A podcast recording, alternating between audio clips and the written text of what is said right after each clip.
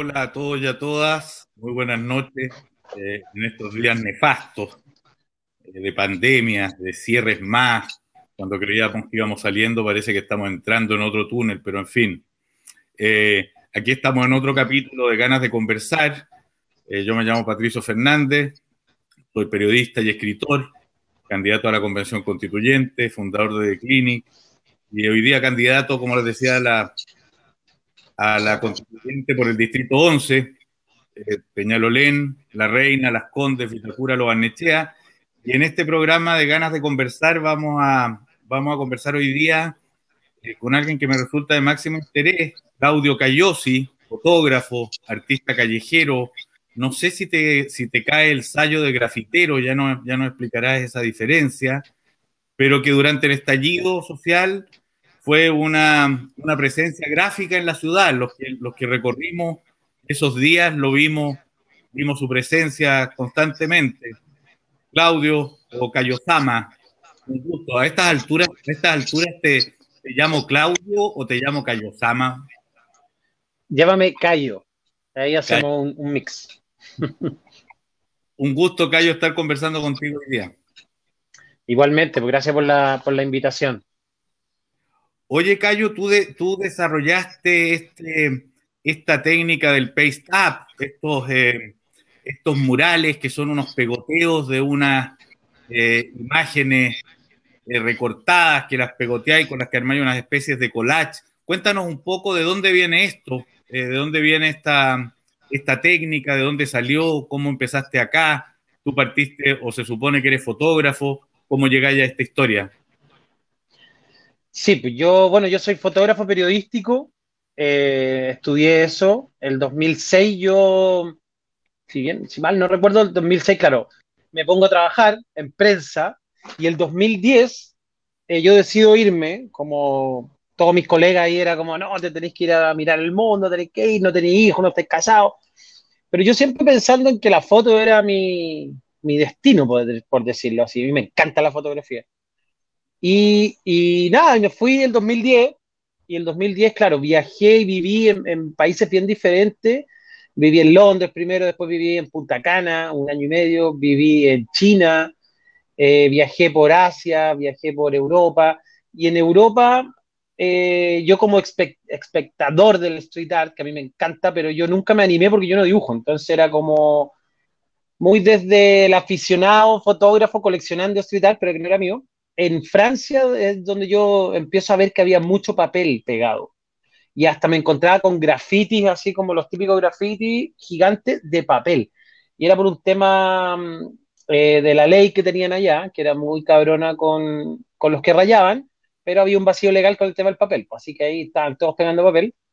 Y eso me quedó siempre dando vuelta. Y a la vuelta de mi viaje, que duró cuatro años, o sea, el 2014, yo empecé a hacer esto acá, y, nada, y ahí fue un poco, claro, imitando lo que había visto, pero siempre también experimentando el tipo de papel, aprovechándome la impresora de la pega, cuando mi jefe se iba a tomar cafecito y yo me, me metía a su compu a imprimir. Oye, y así salió. Unas impresoras bien grandes, ¿o no? Porque, porque lo que uno le, le, ha tocado ver en los barrios que tú has intervenido son unos papelones. ¿Cómo, cómo salen estos? Son una. Pareciera que fuera, tendrían que ser como unas megas moles, digamos. No, no, no, es papel, de hecho es doble carta, o A, 3 creo que se llama también, y yo los pego como un puzzle, pero si tú ah. te fijas bien, son un montón de hojas, no es una. No, no tengo el presupuesto para plotear a ese, a ese nivel, pues ya ahí se encarece un montón. En cambio, impresora sale hasta más barato que hacer un graffiti, eh, o, o quizás lo mismo. Oye, Cayo, tú, tú hiciste de tu tu galería, digamos, eh, en la zona del GAM, la zona de las Tarrias, en los alrededores de Plaza Dignidad. Eh, ¿cómo, ¿Cómo fue tu encuentro con el estallido social? ¿Cómo fue esto? Porque, mira, yo escribí un libro de esa, de esa época que se llama Sobre la Marcha, eh, recorriendo eso, y una de las cosas que eran centro de atención para mí fueron también las murallas. ¿qué te, qué, ¿Cómo fue tu encuentro con esta situación que de pronto se dio en Chile. Cuéntanos un poco de eso. Bueno, yo vivo, yo vivo acá mismo, o sea, yo siempre mi trabajo lo, hago cerca de la casa, de mi casa, porque, porque me gusta mucho ir viendo qué pasa, cómo va cambiando, qué le hacen.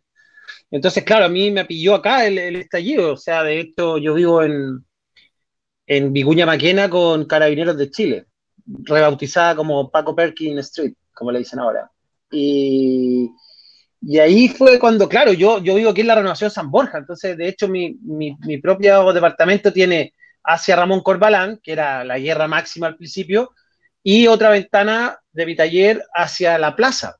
Entonces, y obviamente también como fotógrafo, nada, desde el primer día, el 19 muy temprano, salí a hacer fotos y hasta el día de hoy sigo haciendo fotos de lo que está pasando.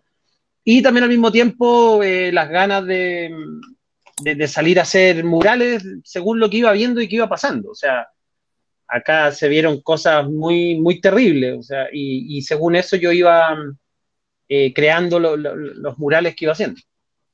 ¿Qué fue lo que viste tú en el estallido social? Si tú tuvieras que relatarlo, después vamos a, vamos a conversar un poco de la evolución de, lo que tú puedes haber ido notando estando ahí. Pero, pero si tú tuvieras que relatar qué fue lo que pasó acá, ¿cómo más o menos lo contarías? Acá lo que pasó fue algo que yo nunca había visto en mi país. Yo hago marchas y de todo ese tipo de fotos desde 2004 y nunca me tocó ver algo tan multitudinario, algo tan transversal, gente de todo tipo, de todas las edades, fue algo muy bonito que, en verdad yo no me lo esperaba, yo era bien, no era muy, eh, ¿cómo se dice?, eh, positivo cuando me, cuando me hablaban de mi país y todo, que obviamente Chile para afuera el oasis, entonces, no, que Chile, que bueno, yo siempre era como bueno, onda no, no, tenía mucha esperanza en Chile, hasta que pasó esto y, me gustó mucho ver eso, ver a todo tipo de gente, de todas las edades, de todas las comunas, de todos lados, y no solo en Santiago, en todas las ciudades, fue algo muy bonito. Y al mismo tiempo, eh, algo que tampoco me imaginé que iba a ser al nivel que fue la represión de parte de Carabineros, o sea, fue una cosa que yo sabía, porque yo cacho cómo los pacos funcionan y los, los vengo siguiendo desde hace tiempo, pero jamás en la vida me esperé lo que pasó. O sea, no llevamos una semana, ya iban 20 muertos, eh, tenemos 400 personas sin ojo. O sea, es una cosa terrible eh, que habla del descontrol también de la institución de carabineros, porque obviamente ellos tienen que cumplir normas y cosas, pero eso, o sea, nunca, no se hace. O sea, aquí ellos hacen lo que quieren, es un descontrol absoluto y se vio. O sea, yo lo vi y tengo registros fotográficos de todo eso y a mí no me lo cuenta nadie. O sea, yo mismo recibí cuatro perdigones, una lacrimógena que me la tiraron a quemar ropa. O sea, y por estar haciendo fotos, ni siquiera estar tirando piedra o tirando molotov, nada de eso. Oye, yo, a mí una de las cosas que me llamó la atención, o sea, que me, que me pareció, y a eso voy un poco a ver si tú lo compartes, eh, que me pareció ver durante el estallido, algo tú das una luz cuando comentas de ver ese todo tipo de gente. Eh, me pareció ver la irrupción de un montón de mundos que no se habían mostrado, por lo menos conjuntamente en el ámbito público. Eh, la aparición de culturas que, de culturas, de personalidades, de, identidades, eh, que, parecían haber estado como muy cada uno en su rincón o acallados, no, no, es la palabra exacta, pero que no se habían revelado, digamos, y que de pronto asomaron y que lo veo en ese sentido, a mí por eso es que me hace tanto, tanto sentido el que estemos ahora en un proceso constituyente, en el sentido de eh, atender o generar un proyecto colectivo, un acuerdo de esos mundos que durante 30 años parecían estar como medio subterráneos. Eh, la, Cecilia Morel, por ejemplo, cuando dijo que veía alienígena, me pareció que, que, era en ese sentido muy ilustrativa, que era como el mundo del poder y estaba viendo un mundo raro al que no, parecía haber cachado que existía. Sí, de hecho yo creo que Cecilia Morel fue de, de las pocas que dijo las cosas como eran, o sea, del tema de los privilegios, el tema... Ella en verdad fue como de las pocas que, que, que, lo vio, y, y, hay una frase que ella dice, eh, yo, hay, donde llegó el momento de, de, compartir estos privilegios, o sea, y, y nadie más lo, lo, lo, dijo como lo dijo ella, así de claro, sin darse ni cuenta, yo creo que no estuvo ni pensado. Pero sí, yo creo que hay una... Mm, eh, esta ciudad también y, este país en realidad también está construido eh, ya eh, arquitectónicamente, ya han pasado 30, 40 años. Entonces también la ciudad se transformó en una ciudad neoliberal, donde, donde la gente no se encuentra. La gente que tiene la plata no se encuentra con la gente que no tiene plata. Eh, la televisión que tenemos, la prensa que tenemos, o sea, tú ves cosas de ver las teleseries, cosas de ver la, la publicidad, te muestran el mundo de ellos, de ese 20% que votó por el rechazo, y el resto del 80% acallados, no tenemos una prensa que, que, que, que, nos ayude, o sea, el único canal decente para mi gusto eh, es la red. La red con su programa está haciendo una pega increíble. Eh, y, de repente Chilevisión también se pega sus cosas buenas, también claro, porque es de CNN y no es de ningún empresario de acá.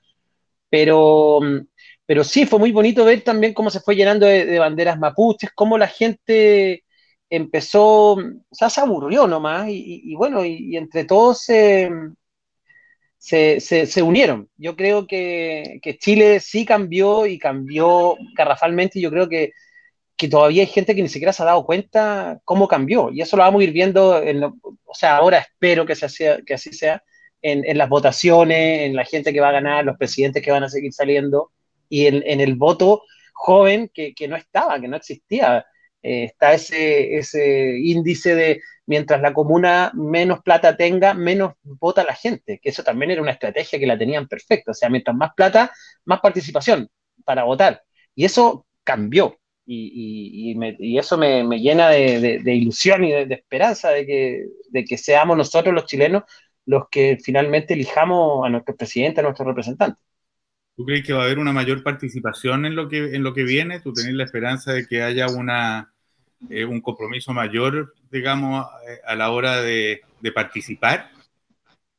Sí, de todas maneras, por lo menos de la gente que, que, no iba a votar nunca, los más jóvenes. Ahora, también está el factor pandemia, que, que obviamente, que fue un poco lo que pasó también con, con el apruebo y el rechazo, que finalmente fue a votar la misma cantidad de gente que se votaron para las presidenciales, pero con la pandemia encima. Entonces fue mucha gente joven la que fue a votar. Pero esa gente no había votado antes, mucha de esa gente. Entonces creo que en condiciones normales se notaría mucho más. Esperemos que, que así sea con, con, lo que viene ahora y no salgan ninguno de estos personajes eh, nefastos que se están eh, proponiendo como constituyentes, como Blumel, como Cubillo y un montón más. Podría estar todo el rato diciéndote personajes que espero que la gente los tire por el water. Oye, Cayo, tú mencionaste ahí la irrupción de la bandera mapuche en medio de la movilización, que fue súper presente, ¿eh? fue era como la bandera de la... Eh, ¿Qué simbolizaba eso? ¿Tú crees que era literalmente solo el apoyo a la causa mapuche o representaba a su vez un algo más?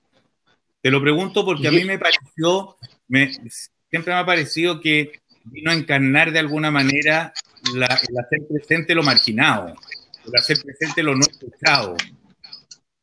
Sí, yo creo que va por ahí eh, es, darse cuenta también que, que el pueblo mapuche eh, ya, eh, lo ha perseguido, le han robado todo, eh, no tienen voz ni voto, y, y, que aparezcan estas banderas también, claro, habla más allá también solo del pueblo mapuche, es como nosotros queremos poner las reglas y nosotros queremos ver que, que, cómo hacemos las cosas, basta ya de, de, de, de todo este sistema del que nos armaron, donde finalmente no sé si sea la palabra correcta, pero yo veo que a Chile lo secuestraron unos pocos.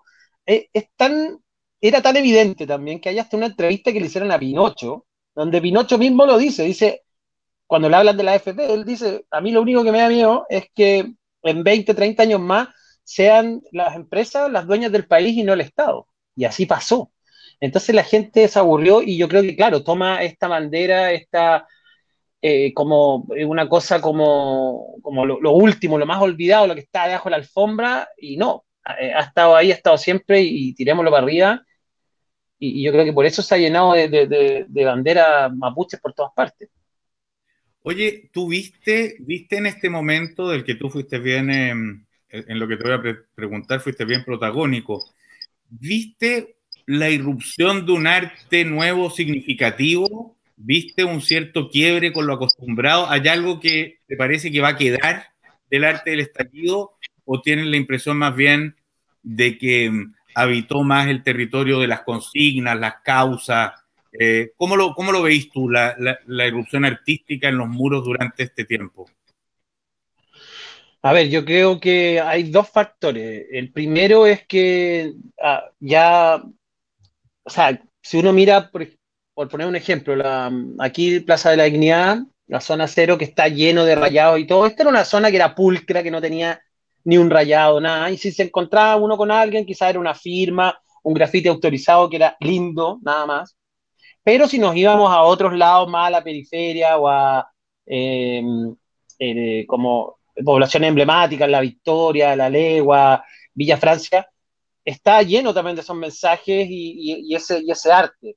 Ahora yo creo que con, el estallido claro, se trasladó a un lugar donde, de los pocos lugares que tiene Santiago donde la gente se encuentra, donde tú puedes encontrar una persona de Lo Espejo, otra persona de, Puente Alto, de Las Condes, de Barnechea, en este punto. Entonces, finalmente se hizo visible y también cambió en que ya no habían firmas, no había mucho, no había ego dentro de, este arte, había solamente mensajes, eh, te enterabas de un montón de cosas, todo tipo de, de, manera de hacerlo, desde la performance, eh, papel, pintura, rayado, graffiti, de todo. Entonces creo, sí creo que mm, de aquí para adelante eh, eso sí se va a ver en todas partes.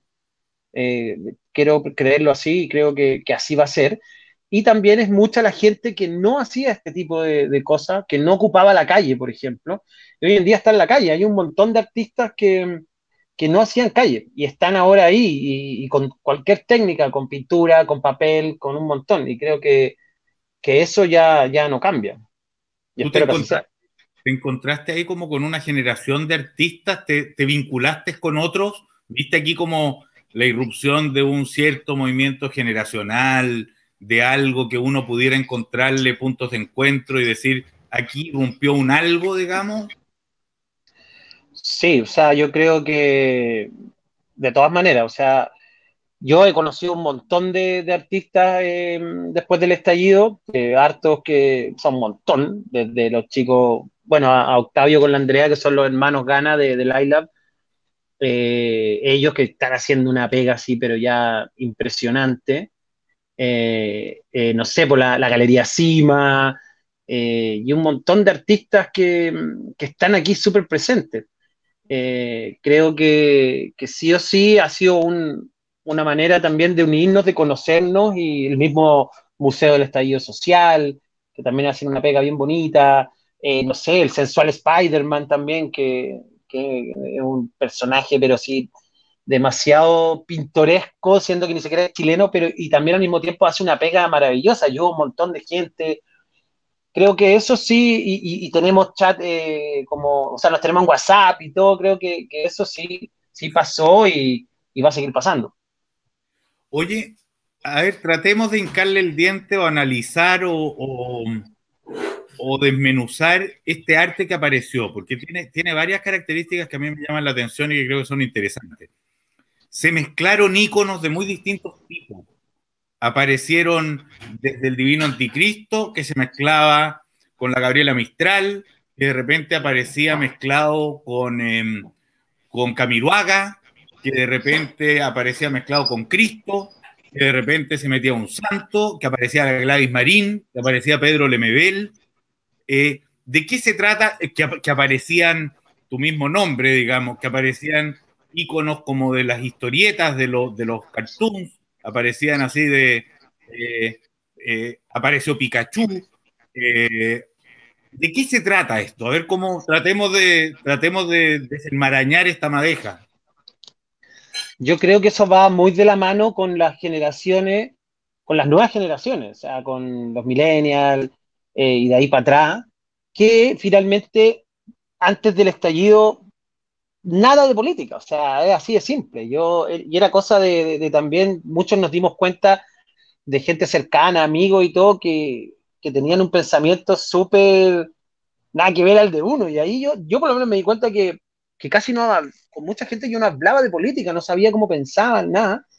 Y esto trajo, trajo eso, y obviamente con las nuevas generaciones, todo, eh, que somos, o sea, que somos, dijo el Patú, yo, yo tengo 40 años, pero igual me, soy el primer millennial, estoy justo ahí. Eh, eh, ocupamos mucho este, este tema que viene también muy de la mano de los memes. O sea, creo que cuando uno eh, agarra todos estos iconos y, lo, y, los, y los ocupa de manera inteligente, funcionan súper bien. Y quizás mucho más que quizás poner a Piñera quemándose, es mucho mejor poner a, a Camiroaga vestido de Superman, ¿cachai?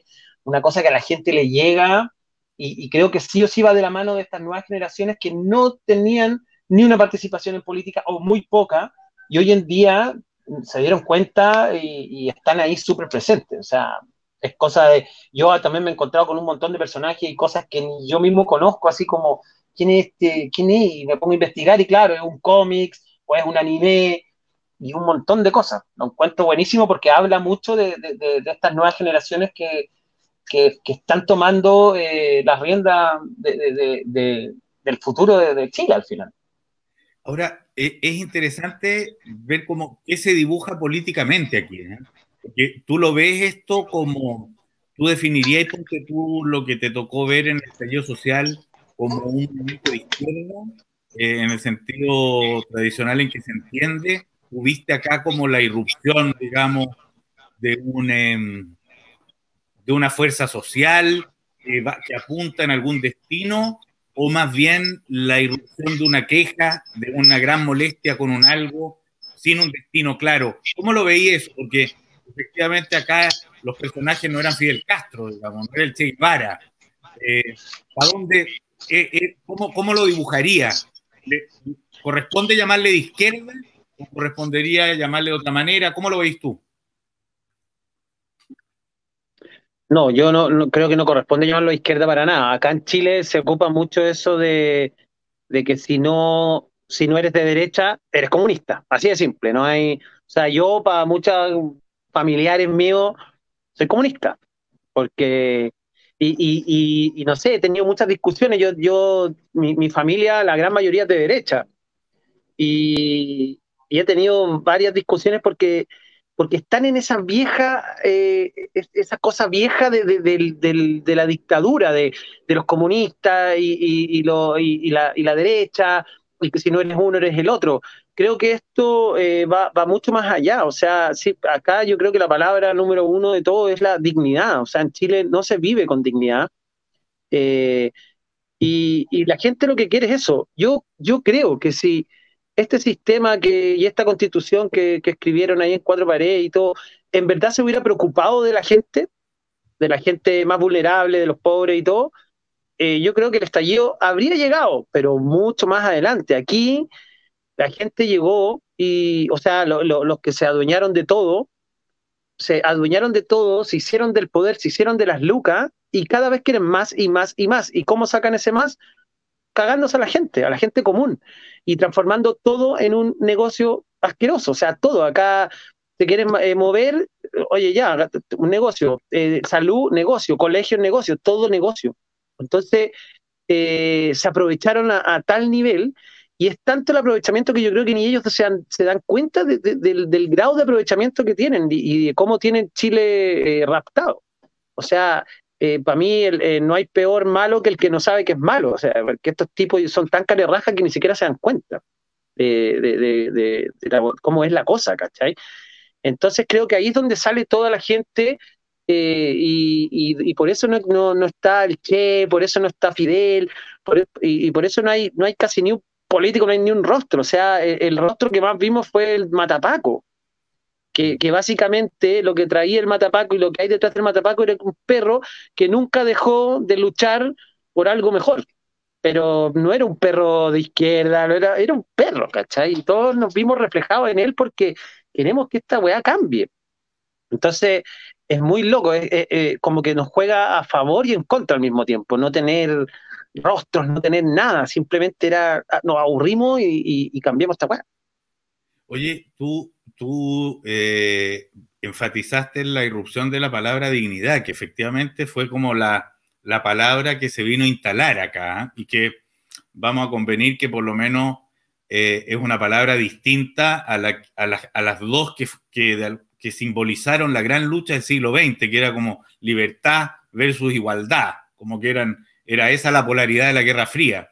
Y de repente irrumpe esta palabra.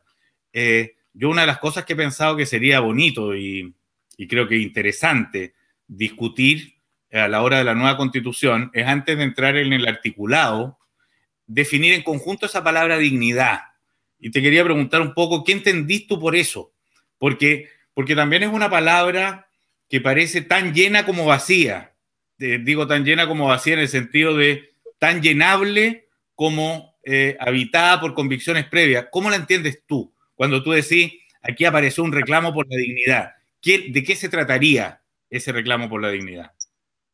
A ver, yo creo que eh, la dignidad viene siendo un poco eh, poder, o sea, poder vivir, da lo mismo si tú eres pobre, si eres clase media, pero tener una vida que, que no sé, que por último la señora eh, que, que, es dueña de casa, o sea, que es nana y trabaja todo el día, anda cuatro horas en micro y se va a la comuna del otro lado de donde vive, pueda pegarse una una semanita de vacaciones, dos semanitas de vacaciones al año, y se pueda ir a una cabañita, algo, y, se pueda dar un lujo. O sea, creo que acá eh, la, gente, la gente, la clase trabajadora y todo, viven de la deuda, y eso es indigno. O sea, tú no puedes endeudarte para comer, no puedes eh, gastarte el 30% de tu sueldo para moverte a esos lugares de donde antes quizás estaban juntos, mezclados, ahora no, te echaron al otro lado de Santiago, pero tu pega sigue estando allá arriba, ¿cachai?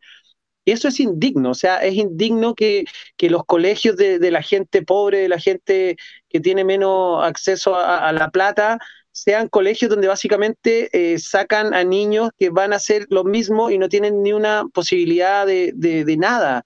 Creo que el que tengamos un, un, cename, o sea, que nuestros niños pasen a ser también un producto y pasen a ser un negocio, que el cename se haya transformado en un negocio donde lo último que importa son los niños, sino que mientras más cabros tengamos en, la weá, más plata nos van a dar y, y, da lo mismo lo que pase con ellos. O sea, tenemos mil, más de 1.800 niños muertos y a nadie le importa, o sea, a, a, a, los que manejan el, gobierno no les importa, ¿cachai? Y les importa mucho más que hayan entrevistas de, de, ex reos que, y, dejen la cagada y, esté toda la semana en la palestra antes que, que la gente se esté muriendo de hambre porque esta pandemia nos tiene para la cagada y antes de la pandemia también.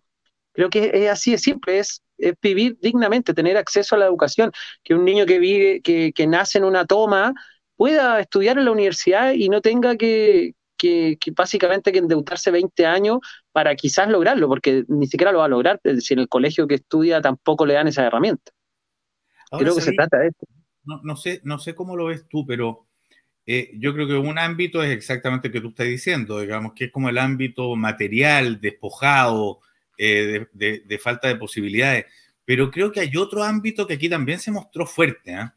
eh, a propósito de la dignidad, que es algo así como el decir yo también existo, yo tengo algo que decir, yo soy parte de este, yo soy parte de este asunto, cualquiera sea quien yo soy, merezco ser visto en igualdad de condiciones de los otros. No sé si tú lo yo, yo creo que tenía harto de eso esto también, de decir aquí estoy, ¿no?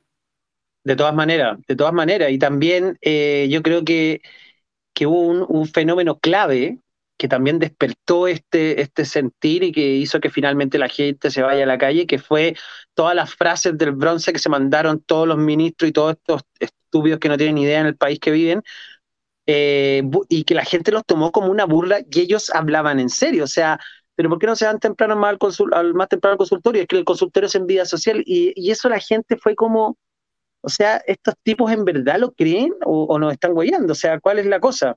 Y, también eso fue muy, muy, muy potente. O sea, eh, estos tipos, yo en verdad me lo pregunto, ¿ellos en verdad creen eso? O sea, están tan desconectados de, Chile.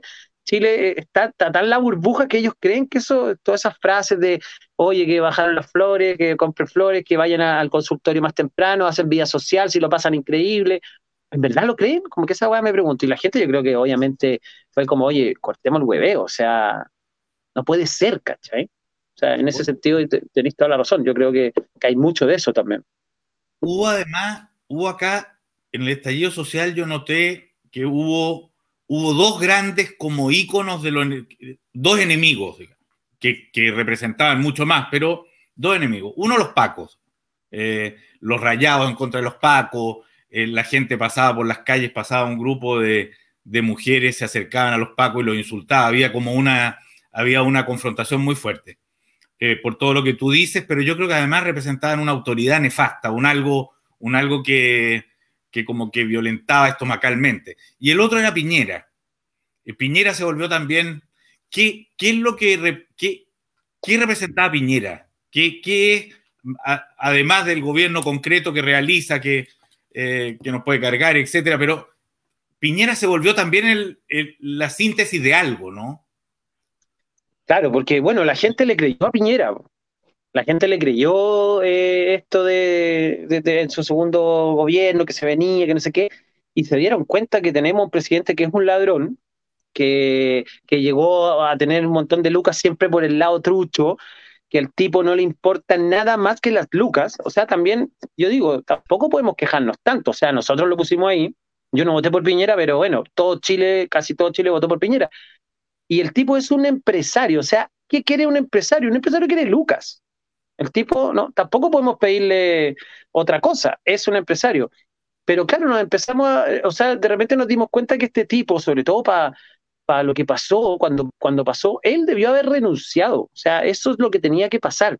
Y este tipo que tiene un ego tan, tan, pero tan gigante, eh, y aparte con la suerte de la pandemia también, porque para que andamos con cosas, fue una suerte increíble para el gobierno que llegara la pandemia cuando llegó, eh, que todavía, y todavía lo sigue siendo. Entonces, bueno, la gente, la, pandemia sirvió también para mostrar cómo funciona, cómo funciona el gobierno. O sea, todos rogando para que nos entregaran nuestra propia plata. Yo en algún minuto escribí una, yo escribía, escribía columnas para el New York Times en esa época y escribí que la pandemia quizás fue eh, a la única persona que mejoró en el mundo fue a Piñera, porque le quitó los tics incluso. De, repente se le quitaron, se mejoró. Fue, una, fue muy sorprendente.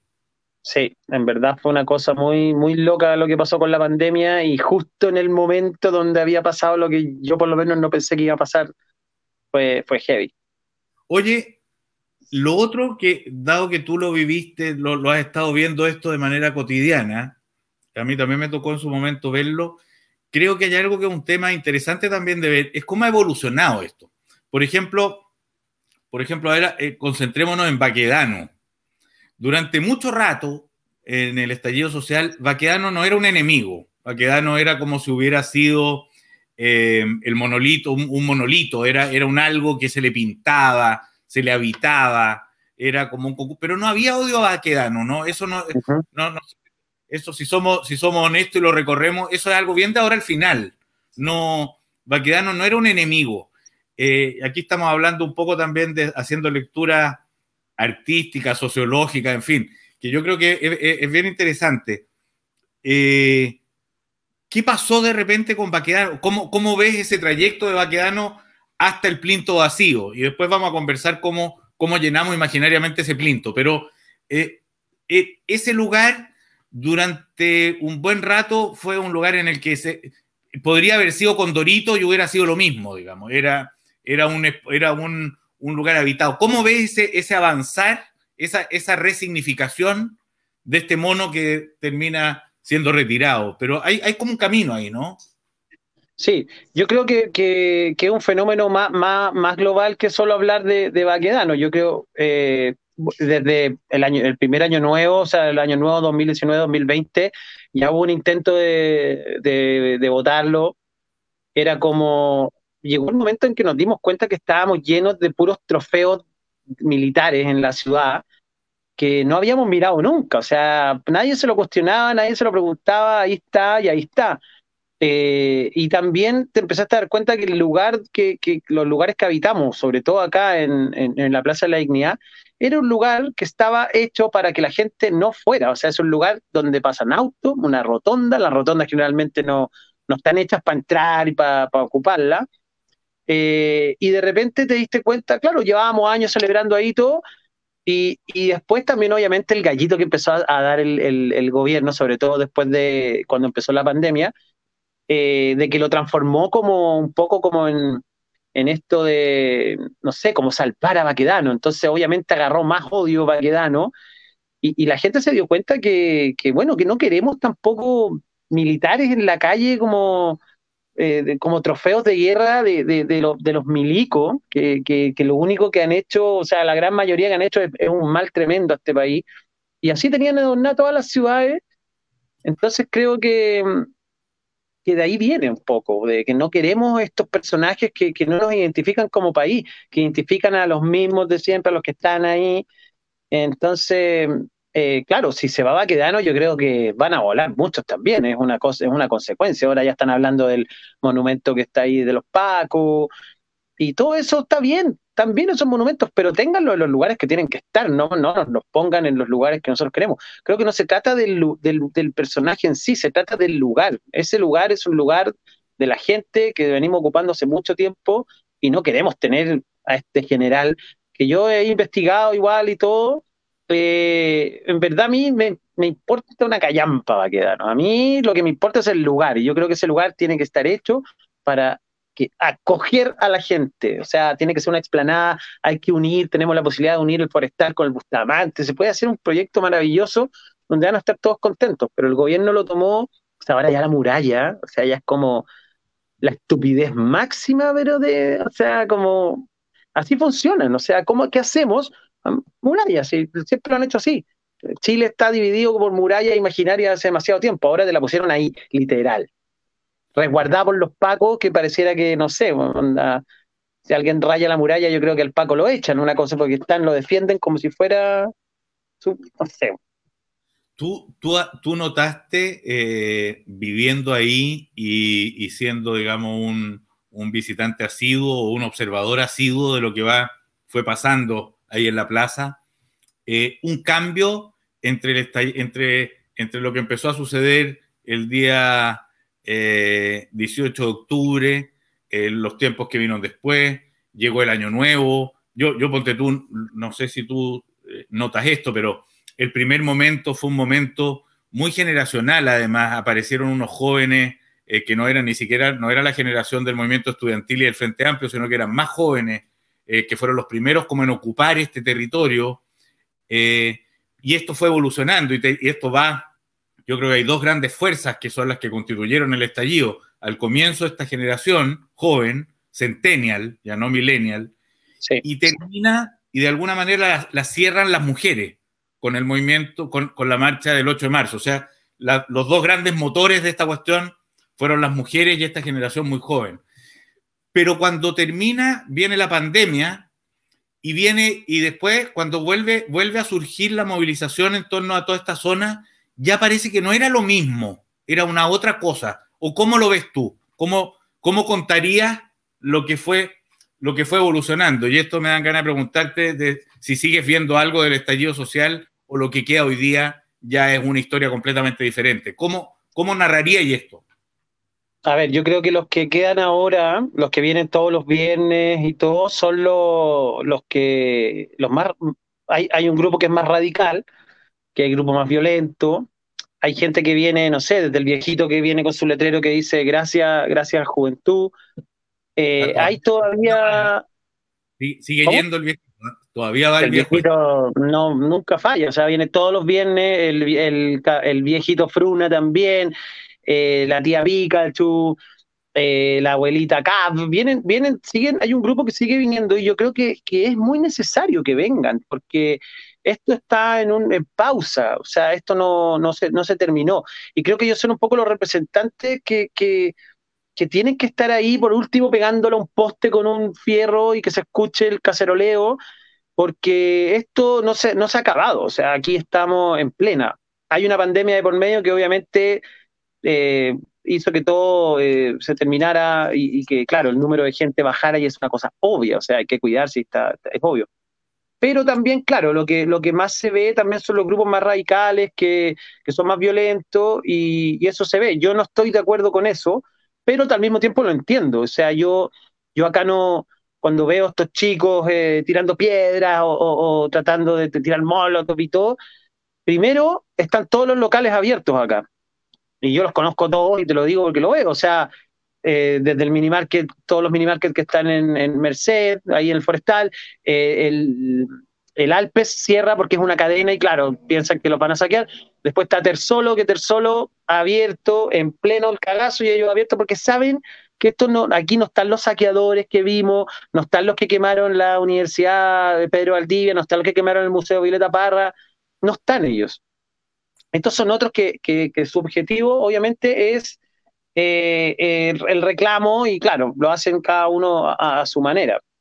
Creo que a mí en los momentos que más me vi toda esa violencia, como mucho, mucha gente que no venía todo el tiempo que aparecían, que la última vez que los vimos fue para el 18 de octubre del año pasado, cuando se cumplió un año, que se quemaron la iglesia y todo, ahí yo había gente que, pero que con Cueva había venido una vez, ¿cachai? Y vienen a eso, al descontrol. No, yo no te voy a decir que es el mismo gobierno que los pone, que son infiltrados los pacos. Infiltrados los pacos está lleno, esa cuestión ya la sabemos. Y están, pero todos, o sea, de 300 personas que estén marchando, yo te diría que 50 son pacos. Y están incentivando, porque yo tenía una conversación con mi viejo y mi viejo me decía, está bien que hayan infiltrado, porque así ven y, ven qué va a pasar y todo. Y, claro, yo le decía, oye, si fuera así, maravilloso, pero no es así. Estos tipos eh, incitan a la violencia, crean planes, oye, quememos esto, quememos el otro, y hacen que los cabros lo hagan, tiran ahí como la primera mecha y después se retiran. Y eso no puede ser, no puede ser un plan, no podéis tener infiltrados que van a generar caos y después se van cuando ya está la cagada, ¿cachai? Entonces creo que hay de todo un poco. ¿Cómo veía el proceso constituyente en medio de toda esta historia? Eh, bueno, eh, es un proceso que, o sea, que ni yo me la creo todavía que esté pasando. No, no, no la creo, la oportunidad que tenemos. Creo que tengo fe que la gente se, se va, o sea, se está informando, está viendo por quién votar. Obviamente tiene que haber también gente de todas partes. Cuando yo digo que no quiero a la Cubillo, no quiero a Bloomer, es porque los tipos hicieron una, una campaña del terror contra la nueva constitución que creo que no se merecen estar ahí, pero sí tiene que haber gente de derecha y, de todas partes. Yo creo que la, constitución la tenemos que, escribir entre todos. Eh, y lo veo, eh, me, tengo, claro, mis apreciaciones, me da miedo el tema del TTP-11, que también obviamente afecta directo a, la constitución, si es que se llega a aprobar antes. Hay un montón de trampitas, sé que también este acuerdo por la, por la paz y la nueva constitución también está llena de, de, de letras chicas y chanchullos, pero pero al mismo tiempo creo que, tenemos una oportunidad única y creo que la gente sí va a tomar esa, esa oportunidad con el voto. Y nada, o sea, espero saquemos cosas en limpio como el tema del agua, el tema de la educación, los niños y un montón de cosas que el medio ambiente, eh, cositas que, que, claro, que tienen, tienen que estar en la nueva constitución, no pueden no estar, si no sería un fracaso total. ¿Le tenéis preocupación respecto, o preocupación, no sé si es la palabra, Em, ¿Te parece que, hay fuerzas también eh, de las que hemos visto en el estallido social a las que de alguna manera le dio un lugar, eh, fue un lugar de encuentro, un lugar de existencia, un lugar, si tú quieres, de dignidad, un lugar de solidaridad, eh, que le cuesta renunciar a, la existencia de este espacio de manifestación y de encuentro eh, que es una renuncia, porque, porque si algo uno veía también en esa zona de la primera línea, Carabineros de Chile con Ramón Corbalán en esa esquina, es que más allá de la violencia o de lo que se suele ponerse el foco, también era un lugar como de, eh, de existencia inaudita, ¿no? Un lugar donde eh, había un mundo de gente que se encontraba con una solidaridad, con un afecto, que parece que es ser difícil de renunciar. La idea de estar encabezando la historia ahí y que cualquier solución que se haga fuera de ahí, de alguna manera te está quitando tu lugar en la historia. Ah, ¿Ves algo de eso? Sí, sí, yo creo que es, tanto, eh, o sea, cada personaje que tú ves acá y cada personaje que fue a marchar y todo tiene una historia diferente y, y viene por un motivo diferente. O sea, yo acá he conocido un montón de gente eh, y desde, no sé, arquitectos que ganan sus buenas lucas y que están en la primera línea, quizás al principio, ahora ya no, guardias de supermercado, gente con familia que se daba el tiempo y venía. Y, venían por una, eh, por una convicción y con una convicción y una, una idea muy, muy power. Y también muchos eh, mucho, cabros de, del Sename, o sea, eh, estaba lleno desde gente, eh, cabros más viejos ya que habían pasado por ahí y niños de, no sé, 8 años, 9 años, que hasta el día de hoy se siguen viendo, o sea, niños de menos de 10 años acá tirando piedra y todo. Y creo que, que por primera vez ellos se sintieron eh, importantes y, validados. Creo que, que ahí va a haber un fenómeno importante después de esto, cuando esto, cuando esto se calme, cuando, cuando ya este gobierno nefasto se haya acabado, cuando la institución de Carabineros de Chile sea reemplazada por una policía, eh, por la policía que nos merecemos. Eh, creo que después ahí vamos a poder sacar como cosas en limpios, pero sí, van a pasar un montón de cosas muy que quizás no, no, vemos venir todavía. Oye, Cayo, para terminar, en ese plinto vacío, tú como artista, si tuvieras que imaginarte algo arriba de ese plinto vacío, ¿qué pondrías?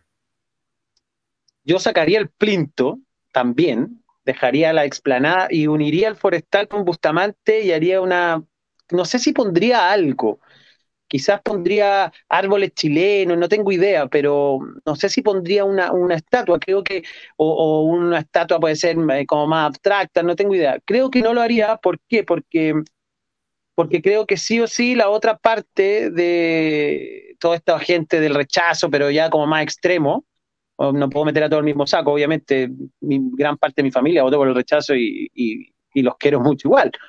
Pero creo que se transformaría en un, en un símbolo como que, lo tratarían de votar, que lo tratarían de romper, y sería como el conflicto, que lo cuidan, que no. Creo que habría que ser más inteligente y hacer algo que, que, estén todos contentos y felices, algo lindo, quizás con, con, los pueblos originarios y todo, pero quizás con árboles, no tengo idea. Pero no sé si pondría algo otra vez ahí. Creo que no es muy buena idea. Oye, Kayosama, un gusto esta conversación, te lo agradezco mucho. Y ojalá generemos el acuerdo que nos merecemos, pues, donde ojalá. el máximo de voces diversas sean atendidas en esto que se nos viene por delante para que seamos y sean muchos los que se sientan representados por lo que consigamos. Así es, y mucha suerte ahí en, en abril, está ahí en uno de los distritos más peludos, pero vamos que se puede. Te agradezco mucho esta conversación. Chao. Vale, Pato. Un abrazo, gracias. Suerte. Chao.